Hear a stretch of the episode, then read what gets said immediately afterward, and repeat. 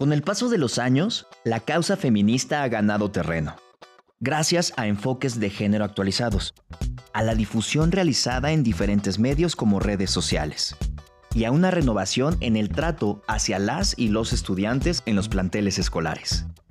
Aún así, ya sea como madres y padres de familia o como profesores, nos enfrentamos al reto de educar a las nuevas generaciones con una perspectiva de igualdad para lograr avanzar en la difícil tarea de erradicar viejas costumbres y de esta manera dar paso a una nueva mentalidad que genere relaciones más funcionales en convivencia pacífica.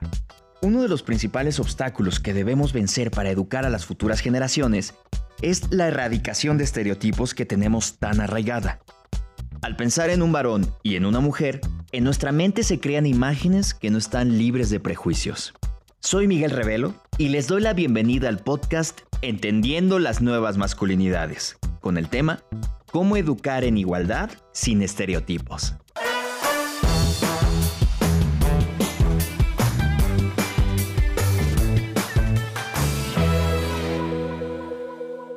En el estudio nos acompaña Marcela Hernández Oropa, maestra en políticas públicas y género por la Facultad Latinoamericana de Ciencias Sociales encargada de la Comisión de Atención a Víctimas, diseñadora de proyectos académicos y de intervención pública y enlace organizacional en el Frente Nacional para la Sororidad y defensorasdigitales.org, organizaciones creadoras y promoventes de la Ley Olimpia.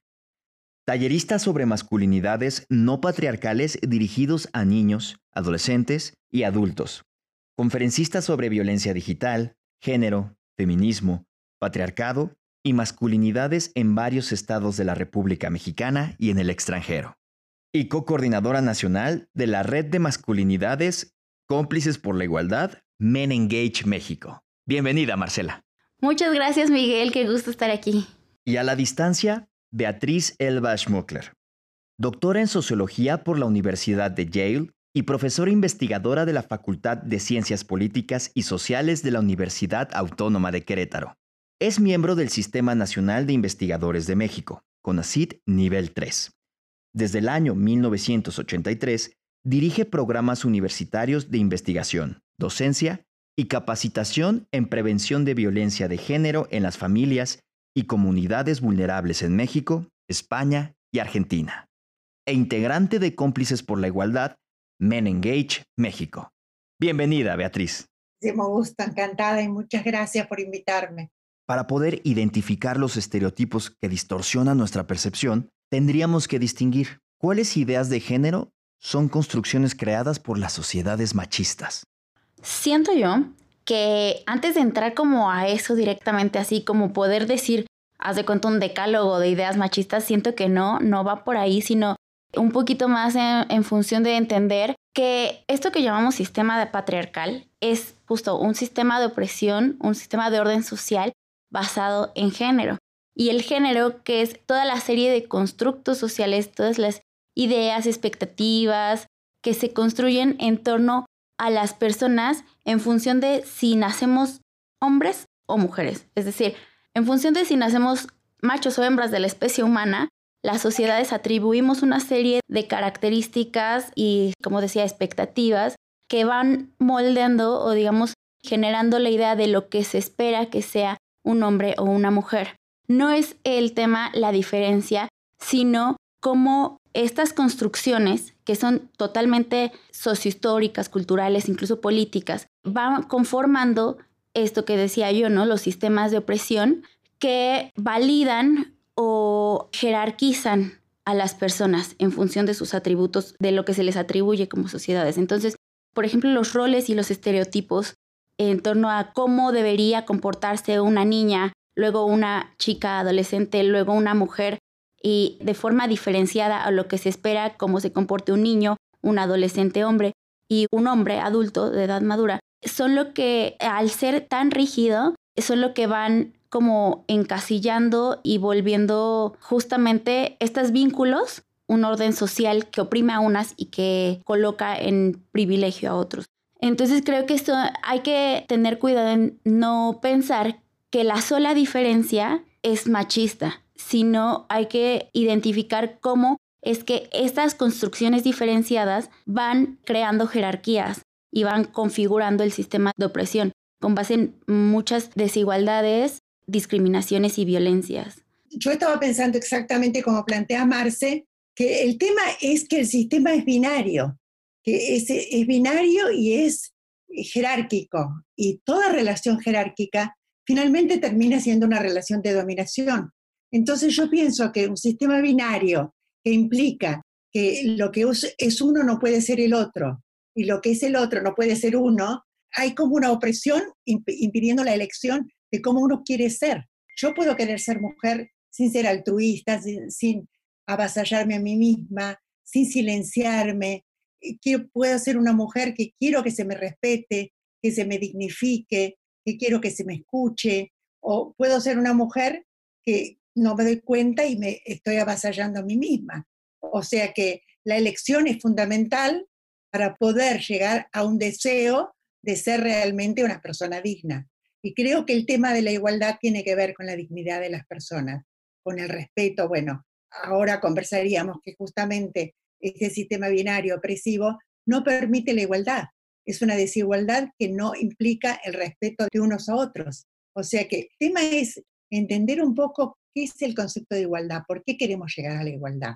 Lo que estaba pensando es el tema de qué significado tiene la igualdad porque cuando hablamos de la igualdad, justamente nos referimos a la corresponsabilidad en el cuidado, en, la asunción de responsabilidades de, la protección del grupo familiar, del cuidado cotidiano. Pero me parece que, primero de todo, entender la igualdad como una, un respeto al otro, como una escucha del otro, como un no silenciamiento de ninguno de los otros, porque el tema del patriarcado tiene mucho que ver con varones hegemónicos que no escuchan al otro, con varones hegemónicos que no perciben las necesidades del otro. O sea que son los propios varones los que sufren. Quería agregar algo porque me acordé de algo que dice Jessica Benjamin, que es hermoso, que es una feminista norteamericana, que habla de la relación intersubjetiva. En realidad nosotros dependemos del otro, dependemos del reconocimiento del otro. Pero cuando el otro me reconoce, el otro depende también de mí. O sea que la relación intersubjetiva es una dependencia mutua. Yo no existo en el mundo si el otro no me reconoce. Como decía Marce, si no me ve viva, como persona viva que tengo mis propios intereses y mis propios deseos.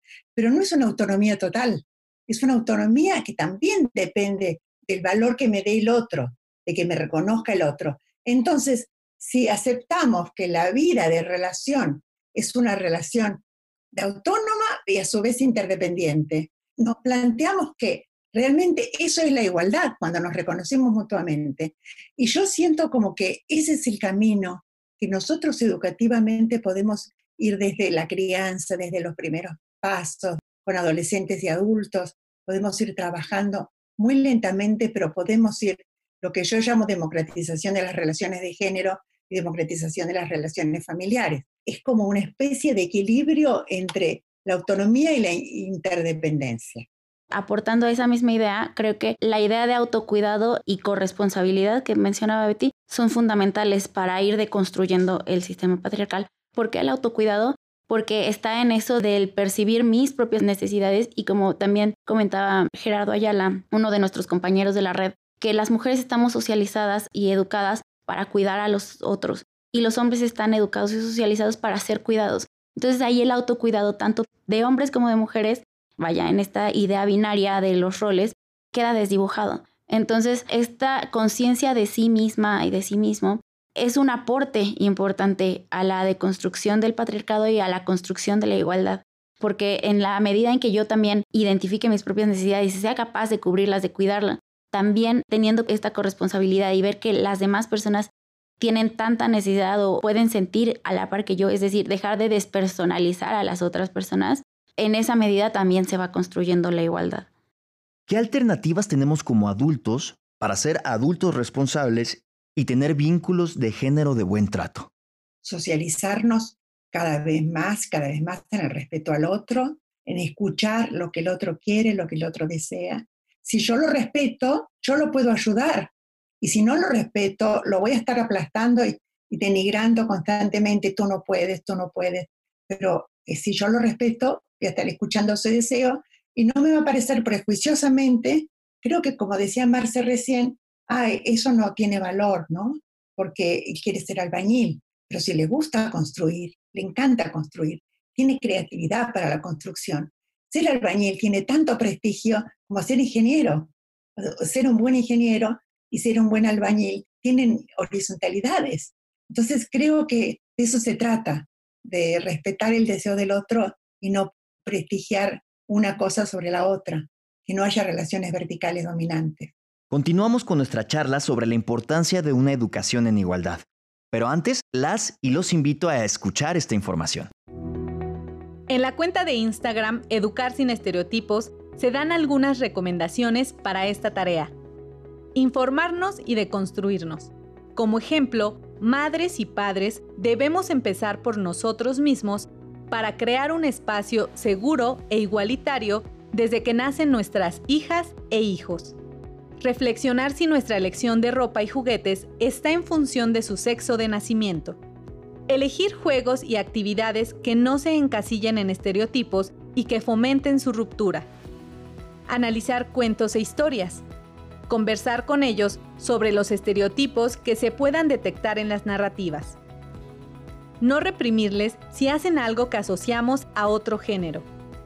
Fomentar que el hogar sea un espacio seguro donde puedan expresarse libremente. A partir de esta información, ¿qué beneficios obtienen de una educación en igualdad? Muchos beneficios. El poder llegar a esta, esta idea tan sonada de libre desarrollo de la personalidad, porque si nos educamos en estereotipos, ya ahí estamos cortando justamente el libre desarrollo de la personalidad, porque al buscar encajar en determinados estereotipos, en determinados roles y tener que limitar alguna expresión de nuestro ser para poder encajar en, ese, en esa idea, pues ya está habiendo una especie como de truncar ese libre desarrollo ¿no? de la personalidad. Creo que es ah, esa parte algo fundamental, pero además esto de llegar o acercarnos a esta cuestión de los vínculos corresponsables, eh, o sea, no se puede si no nos vamos formando en la igualdad o es muy difícil de llegar ahí? Pero fíjate que el mensaje de, Instagram es un mensaje del deber ser y eso es lo que no me gusta, porque nosotros caemos sin darnos cuenta en exigir otros mandatos, nuevos mandatos. Ahora tiene que ser así. Y yo lo que propongo en la metodología de trabajo que tenemos en, en Cómplices por la Igualdad, siempre la metodología es de cómo la narración autorreflexiva de nuestras propias vidas nos lleva a vincularnos con el malestar que me produjo seguir los mandatos, esos mandatos binarios patriarcales que yo no quería, pero que no sé cómo hacer para salir de ellos. Entonces, cuando me siento incómoda, me siento molesta porque no puedo usar la, minifalda, porque cuando era adolescente no podía usar la minifalda, porque ahora de grande no puedo estar sola en un restaurante porque me ven con cara pobrecita, está sola, ¿no? Digamos, como que cada una de, esos eh, mandatos que tenemos como mujeres o como hombres nos siguen jorobando. Y volver a poner nuevos mandatos, yo no quiero, yo quiero descubrir qué es lo que deseo yo. Y entonces a partir de ese deseo, decir, bueno, me, me vinculo con algo que me produjo molestia en mi vida, ¿cómo salgo de esto? ¿Cómo cambio? Entonces, para eso están las redes, los grupos, los talleres, todo este movimiento que tenemos, a mí me encanta el movimiento que tenemos en Cómplices por la Igualdad, porque tenemos un debate abierto, libre, donde podemos decir, bueno, por ahí yo puedo llegar a mi deseo a partir de lo que me molesta y darme cuenta que no quiero repetir esa molestia. Entonces, descubrir el deseo del cambio. Y ese descubrimiento del deseo del cambio que me lleve a un deseo, yo pienso que es la manera y es la modalidad como podemos poco a poco eh, ir transformando nuestra subjetividad, porque si no, de lo contrario, otra vez mandatos, yo no quiero mandatos, no quiero el deber ser. Eso es lo que mejoró en la vida, el deber ser. Y lo digo porque ese mensajito de Instagram se filtran, siempre se nos filtran, pero el tema es que se nos filtran eh, mensajes patriarcales. Seamos conscientes, queramos eh, individuos libres que podamos desear. Entonces creo que poco a poco vamos a ir luchando para que se nos dejen de filtrar los mensajes patriarcales del deber ser, de la obligación. Antes de continuar con nuestra plática, conozcamos un poco sobre el proyecto Cómplices por la Igualdad. La iniciativa Men Engage busca construir políticas de equidad de género a partir de la sensibilización y participación de varones adultos y jóvenes. En su estructura, participan organizaciones civiles de distintos continentes que han trabajado con varones y la equidad de género durante un largo tiempo en diversos contextos. Marcela, ¿nos podrías platicar un poco más del trabajo que se hace en la red de cómplices por la igualdad? Sí, por supuesto. Pues mira, somos una red de, justo como comentabas, somos personas diversas, profesionistas, activistas, hombres, mujeres, personas diversas en general y organizaciones de la sociedad civil también, que tenemos como eje fundamental el tema de las masculinidades desde la perspectiva de género feminista justamente en esta labor de involucramiento de los hombres en las cuestiones de igualdad, porque creemos que el movimiento feminista, los feminismos, han hecho aportes invaluables históricamente a construir un mundo más igualitario y también creemos que debe haber esa corresponsabilidad de la que hemos hablado a lo largo de esta plática de parte de los varones, de los hombres. Y en ese sentido buscamos hacer labores de, de incidencia pública también al respecto. Apenas ayer se llevó a cabo un foro en Querétaro para reformar la legislación y dar licencias de paternidad, justamente en un sentido de hacer corresponsables a los hombres en las tareas de cuidado, porque sabemos que el que las mujeres nos apropiemos de espacios de poder, de espacios en empresas, en sectores productivos, si no va acompañado de que los hombres también se apropien de los espacios domésticos, de los espacios de cuidado, lo único que va a generar es sobrecarga para las mujeres todavía, ¿no? Eh, porque tenemos que llevar esta, lo que llaman en los estudios de género la doble jornada o triple jornada, de seguir llevando a cabo las labores de cuidado y además las labores productivas y además las labores domésticas y además todos los roles que tengamos. Entonces, el fomentar la corresponsabilidad por parte de los varones, pues es una vía que encontramos desde la red de cómplices por la igualdad, que a su vez formamos parte de la Alianza Global Men Engage, que es justamente un grupo de redes y colectivos a nivel global que tenemos representación en diferentes regiones del mundo. Nosotros, como red de cómplices por la igualdad, hacemos parte de Men Engage Latinoamérica, eh, le llamamos MELA por las siglas, y como que la representación de la Alianza Global en América Latina. ¿Qué sugieres para que desde casa se ejemplifique una nueva forma de educar? Bueno, acá me encantaría compartir un poco de mi experiencia como mamá, más allá de como activista, como profesionista, en la crianza de mis bebés. Me he dado cuenta de que las labores de crianza implican una profunda introspección y una revisión del ser de uno mismo, de las propias creencias, de las propias formas en que reproducimos eh, las opresiones, ¿no? Eh, sobre las personas menores de edad, sobre las personas eh, diversas que consideramos por alguna razón distintas a nosotras, mm, a nosotros mismos. Y bueno, el respeto y la validación de las demás personas. Y me he dado cuenta que afortunadamente en mi caso, en mi hogar, hemos logrado construir vínculos bastante corresponsables, de modo que mis dos bebés, niño y niña, ven a un papá y una mamá que los dos pueden cambiar pañales, los dos pueden bañarlos, los dos podemos darles de comer, llevarlos a la escuela y los dos también necesitamos un tiempo para trabajar, para hacernos cargo de nuestras propias actividades. Y entonces ellos ven esta convivencia, sí creo que en términos de mucha igualdad, porque tanto el papá como yo estamos llevando a la práctica los vínculos corresponsables y de igualdad.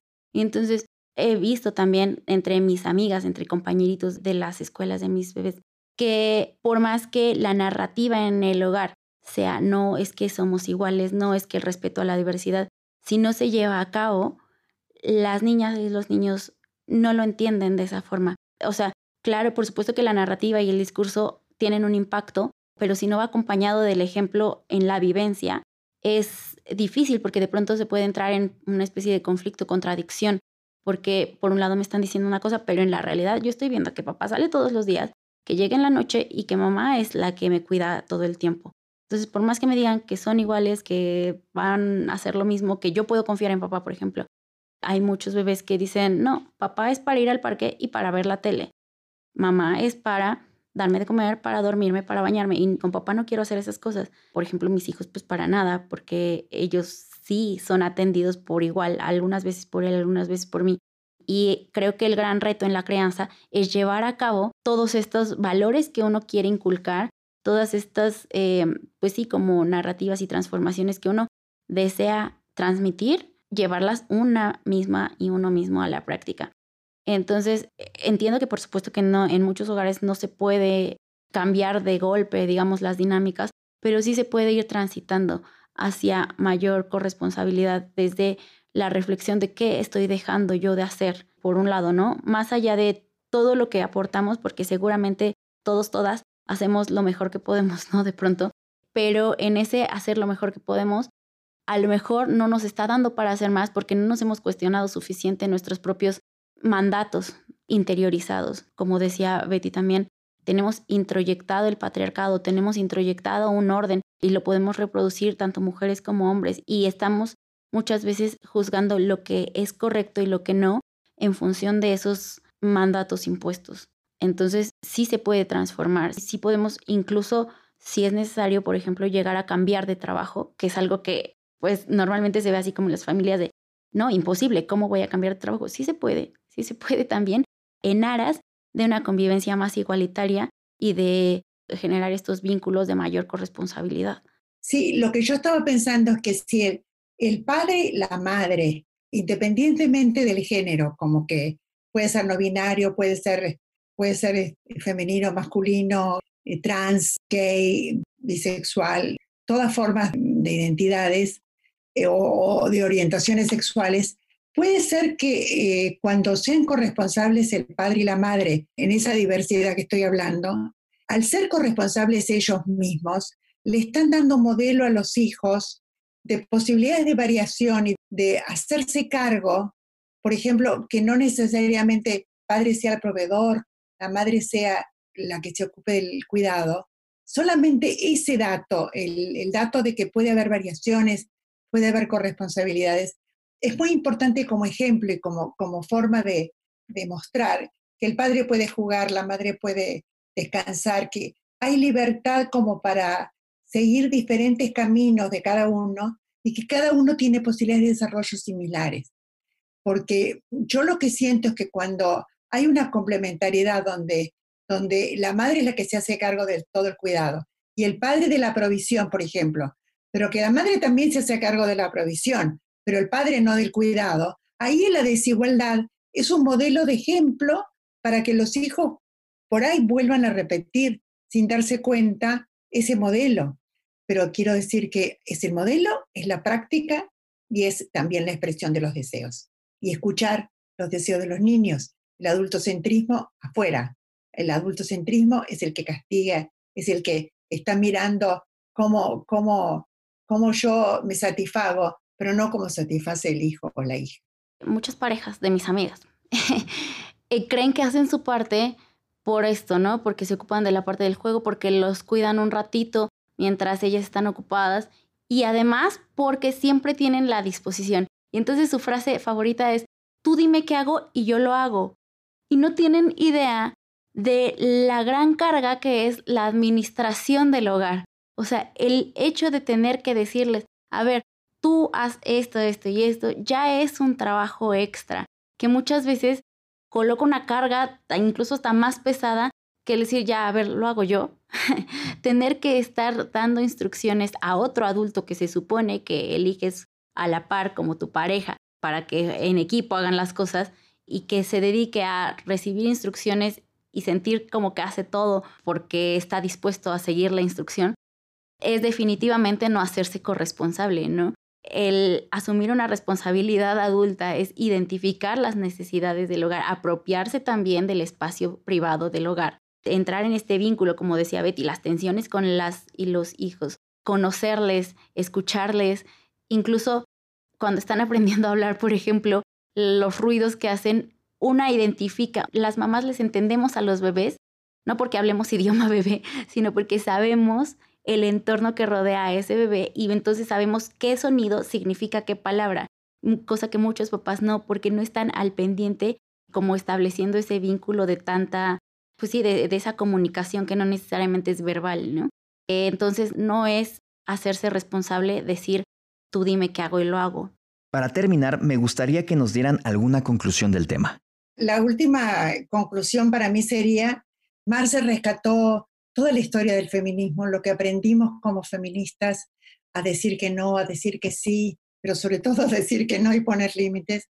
Yo creo que lo que yo estoy tratando, bueno, de luchar dentro del feminismo es un feminismo del encuentro, que implique la corresponsabilidad, el escuchar al otro, el saber que el otro es un ser vivo, tiene sus propios intereses y su propia autonomía, eh, que yo sea escuchada, que no sea silenciada a lo largo de mi vida. O sea que el encuentro sería reconocernos mutuamente, un reconocimiento que implique el otro está vivo, tiene sus propios intereses, sus propios deseos y yo también, y no quiero ser silenciada, interrumpida en mis deseos y en mi historia de vida.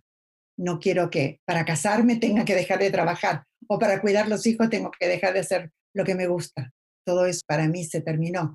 Pero entonces ahora tenemos que buscar las maneras de poder encontrarnos sin justamente destruirnos unos a otros, sin subordinarnos, sin una relación de poder dominante, sin verticalidad, es decir, todo en relaciones horizontales y de placer, de la búsqueda del mutuo placer. Esa es mi propuesta final.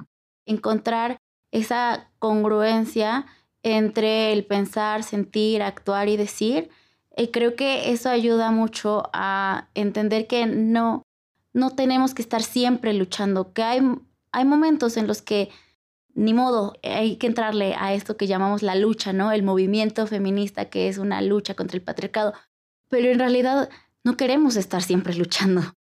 Justamente la idea es en algún momento sí encontrar este eh, punto de, de corresponsabilidad, de paz, de entender que sí, sí es cierto que el deber ser no nos tiene que normar y no nos tiene que encasillar. Eso no quiere tampoco decir que no mire al resto de las personas en igualdad conmigo mismo, es ser sensible ante mi necesidad y también entender que la necesidad de las demás personas sean mujeres, hombres, personas con identidades diversas, niños, niñas, ancianas, ancianos, personas con discapacidad, personas eh, racializadas de cualquier etnia, origen racial, el que sea.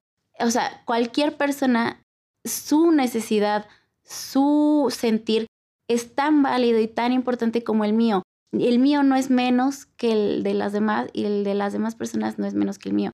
En ese sentido creo que lograríamos un equilibrio. Busquemos la congruencia, el sentir, ¿no? Estoy sintiendo algo.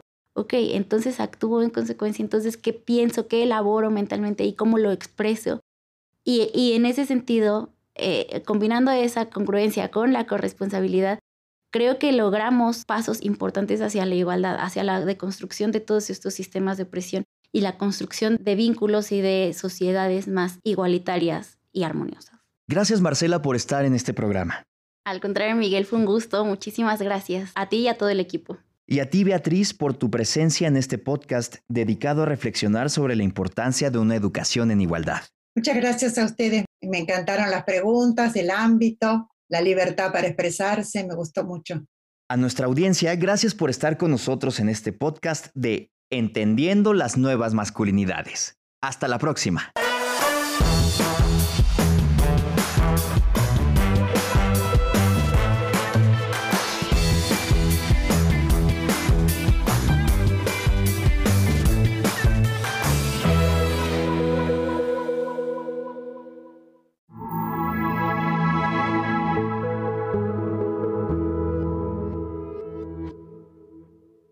Las opiniones vertidas en este programa son responsabilidad de los participantes. La Coordinación General Aprende MX las ha incluido en apoyo a la libertad de expresión y respeto a la pluralidad.